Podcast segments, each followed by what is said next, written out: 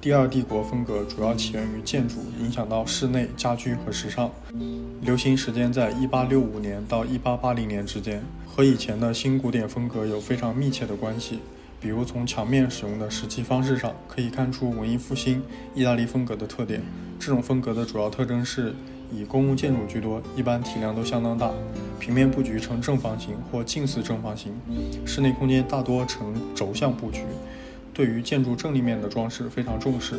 装饰细腻，手法丰富，但轮廓线相当清晰，大多采用双重斜坡屋顶。室内装饰细节上采用了大量古典主义或文艺复兴风格的动机。塔楼是第二帝国风格的一个重要建筑元素，